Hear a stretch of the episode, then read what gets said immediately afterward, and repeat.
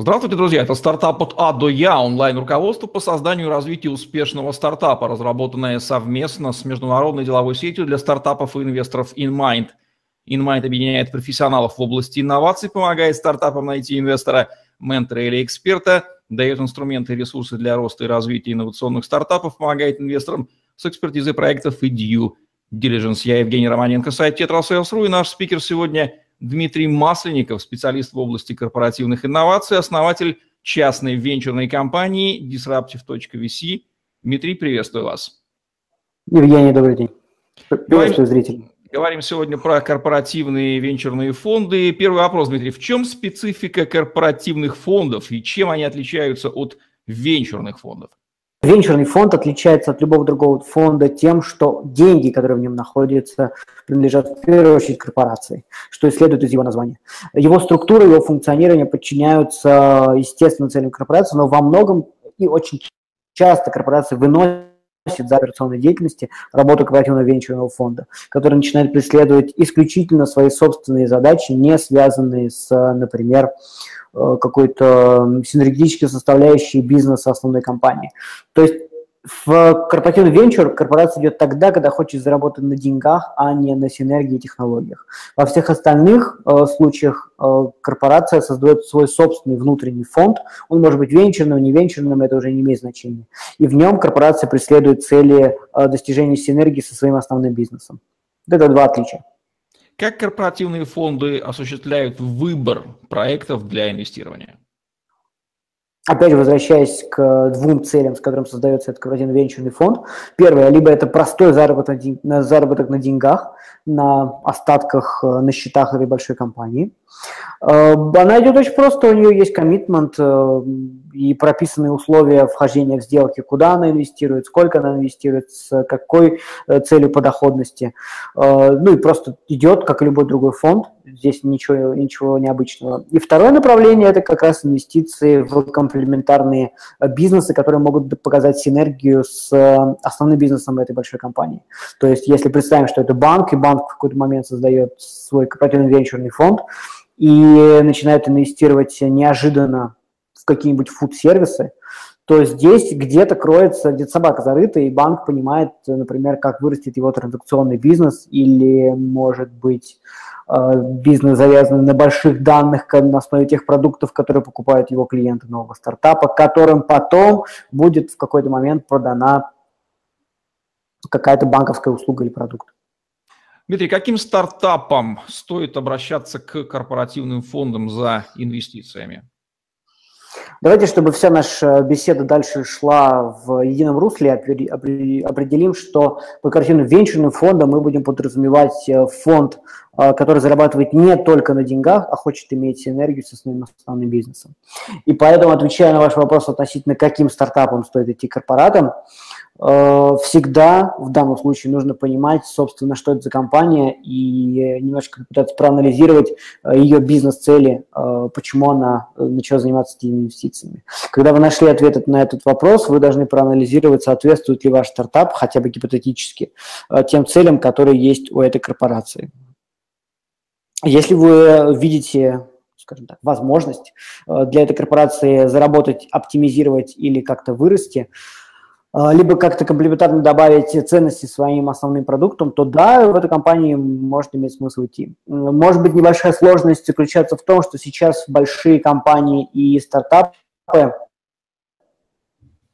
друг в друге настолько сильно, что полностью размывается какое-либо отраслевое позиционирование. То есть банки, ритейл, телекомы, э, бог знает еще какие компании, медицинские, например, начинают идти в IT, и IT-проекты начинают быть востребованы в совершенно разных отраслях, потому что э, такая кросс-платформенность и повсеместное использование новых технологий, ну, даже банальных больших данных, э, сейчас востребовано во всех компаниях. Стадия развития стартапа а, является ли ключевым критерием отбора, входит ли в перечень, или корпорату не совсем это важно? Э, всегда важно, конечно. Это зависит от терпимости к тому уровню рисков, э, который вы готовы предложить. Э, кто-то ищет сырые решения для того, чтобы купить их подешевле или построить с ними взаимодействие тогда, когда они еще не стали грандами. Кто-то ищет, наоборот, зрелые продукты, которые можно взять и использовать, не тратя времени, времени и сил на пилоты и какие-то сырые, там, недоработанные версии. Поэтому, как правило, все это ну, достаточно очевидно э, говорится в том э, канале, через который корпорация коммуницирует с вами, она говорит, что она ищет, какой стадии и от, от, от какого этапа она готова работать со стартапами. Корпоративные инвесторы отличаются, безусловно, по логике и стилю инвестиционных решений от частных инвесторов. Как стартапу с учетом понимания потребностей корпората подготовиться к общению с корпоративным инвестором? Да по большому счету э, первичное общение будет идти с менеджерами. Это такие же инвестиционные менеджеры, которые будут вам встречаться в любых дорогих инвестиционных фондах, и принципиальное отличие не будет, разве что будет, опять же, больше уклон э, в тот бизнес, э, какая бизнес той корпорации, при котором этот фонд организован. Поэтому внимательно изучайте э, саму компанию, изучайте последние сделки, изучайте тенденции на рынке, чтобы понимать, как лучше применить ваш продукт, потому что зачастую менеджеры э, не могут сами догадаться, как наиболее эффективно этот продукт может повлиять на ее бизнес. Как корпоративные фонды оценивают стартапы на ранней стадии? Какие сложности обычно возникают при оценке? Опять же, ничем принципиально это не отличается от корпоративных, корпоративных фондов, от любых других э, фондов, что private equity, что венчурные фонды, э, принципиальных отличий нет.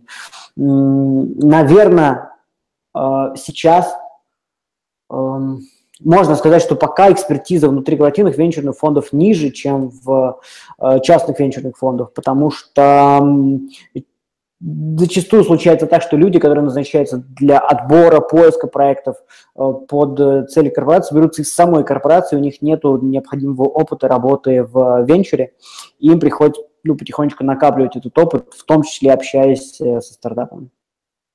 Кто обычно делает оценку стартапа в корпоративном фонде? Внутренняя команда фонда или они привлекают неких внешних экспертов?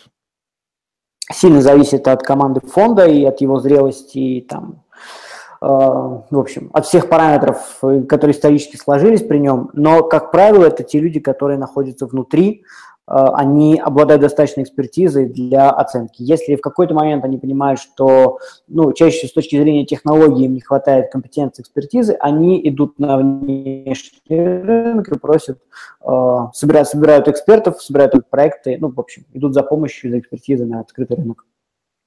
Одним из распространенных страхов у основателей стартапов является страх обращаться к корпоративным инвесторам из-за опасений того, что они полностью утратят контроль над своим проектом. Так ли это и чего на самом деле им следует бояться, если следует?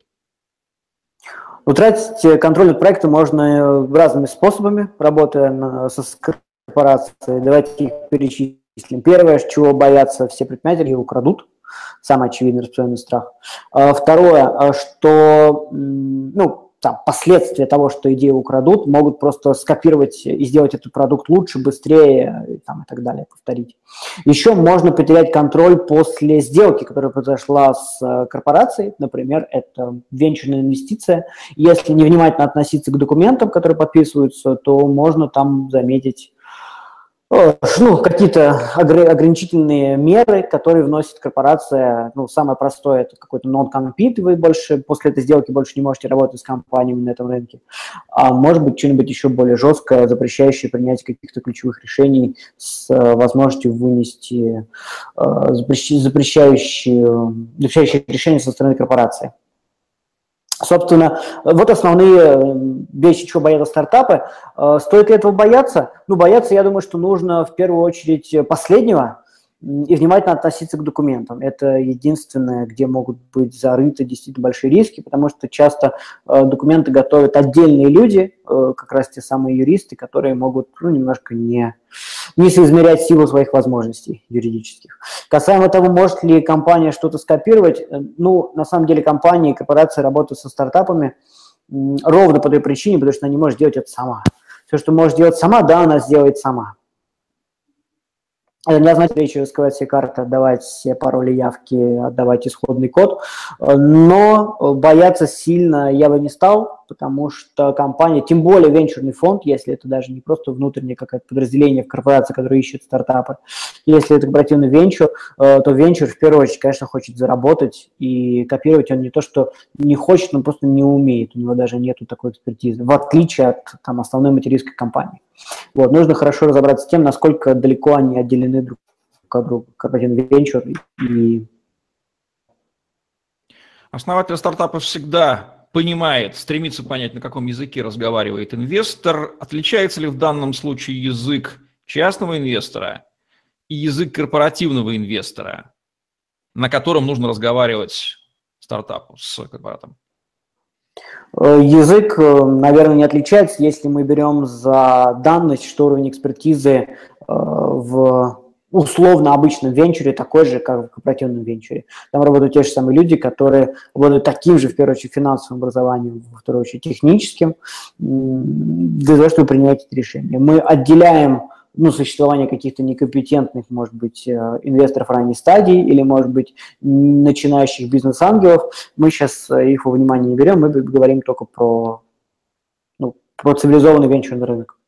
Какие конфликты интересов потенциально могут возникнуть, тлеют в отношениях между стартапом и корпоративным инвестором, и как и где, в чем они могут проявиться и чем закончиться? Ну, самый очевидный, который я озвучил в предыдущем, в предыдущем пункте в части рисков, э, конечно, корпорация э, не очень-то заинтересована, чтобы этот стартап работал с конкурентами, э, в частности, на том рынке, на котором находится корпорация. Это интересы самой компании. Интересы же фонда, наоборот, чтобы этот стартап, эта технология развивалась настолько быстро, насколько это возможно, и работала в максимуме количестве э, его конкурентов на этом рынке. Поэтому это скорее внутренний конфликт между корпоративным венчурным фондом и головной корпорацией. Одной нужно заработать деньги, другой нужно развивать свой операционный бизнес. Для стартапа это ну, потенциально неприятная ситуация сама по себе. То есть это политический момент, он существует, и стартапу лучше его понимать и наверняка поинтересоваться, какие у них могут там между ними знать. Полезно это будет, вы хотите сказать? Да, конечно. Не получается ли так, что вместо работы над своим бизнесом основатель стартапа вступает в ряды сотрудников корпорации, и его проект становится частью, подразделением крупной компании? Такой риск есть? Такое происходит э, не то чтобы очень редко, но не то чтобы очень часто.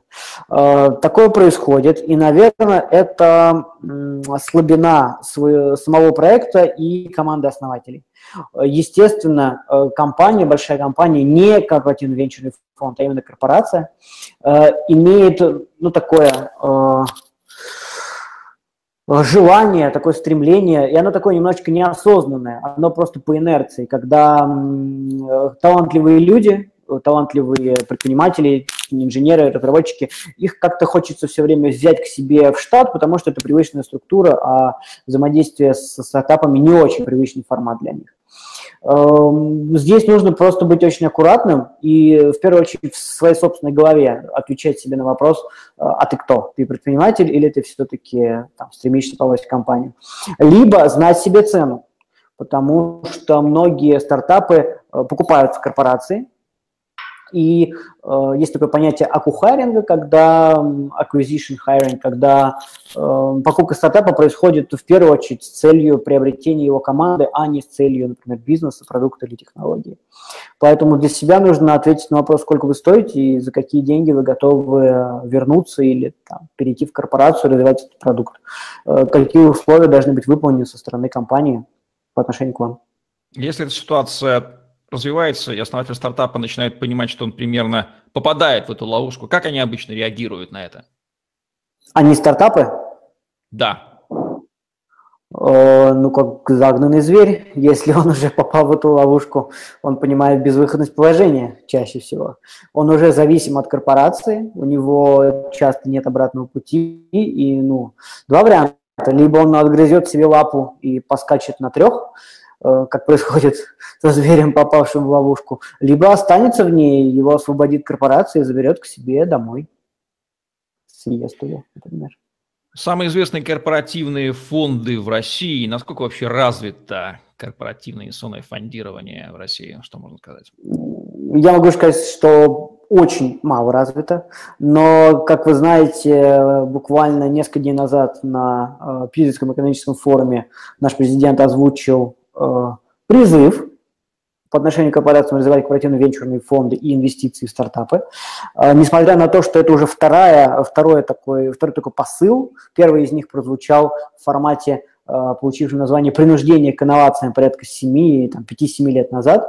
Сейчас это вторая итерация, и с ней я связываю э, определенные надежды, что корпорации с уже с новым опытом, уже с наработанными навыками, с другими командами, э, ну, сделают вторую попытку, которая будет более успешной, и мы увидим сделки на рынке.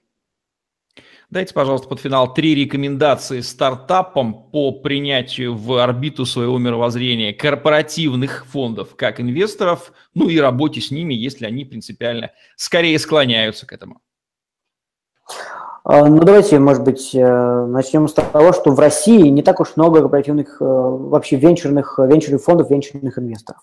А, особенно их стало мало так, в 2013 году.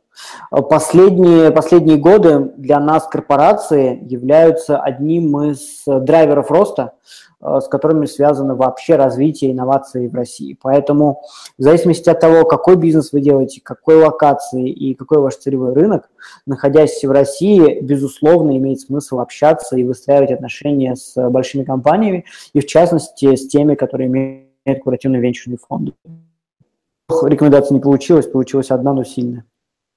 Кстати, как обстоят, обстоят дела на Западе с корпоративными фондами? Чем он отличается от российской ситуации? Более чем хорошо, очень много фондов. Практически при каждой большой компании существует корпоративный венчурный фонд, функционирующий э, ну, достаточно долго, как минимум 5 лет у основных больших компаний они появились. Они активно смотрят, активно инвестируют, активно покупают. Э, там, естественно, у каждой корпорации своя, своя механика э, сопряжения с бизнесом основной компании, но эти фонды существуют и ну, развиваются достаточно активно. Во, во многом за счет, за счет них они развивают свои основные бизнесы, и во многом за счет них развивается вообще венчурная экосистема в той локации, где находится этот R&D офис. В частности, можно посмотреть на Израиль, где как раз находится много R&D-центров, и этих самых международных корпораций, и очень много венчурных фондов, в том числе корпоративных. Хороший кейс, многое можно там подчеркнуть. Вот такой вот экскурс в индустрию корпоративных инвестиционных фондов и рекомендации по работе с ними от Дмитрия Масленникова основателя частной венчурной компании Disruptive.vc в программе стартапа ТАДО Я онлайн руководстве по созданию и развитию успешного стартапа, разработанного совместно с международной деловой сетью для стартапов и инвесторов InMind. Ставьте лайк, подписывайтесь на наш YouTube-канал, чтобы не пропустить новые интересные видео с вашими любимыми экспертами. Загляните в другие выпуски стартапа ТАДО Я. Это уникальное во всех отношениях онлайн-руководство, а на котором вы в Рунете не найдете. Если чувствуете, что корпоративные фонды – это объект вашего интереса, Теперь вы больше знаете, как с ними работать. Удачи вам. Всем пока.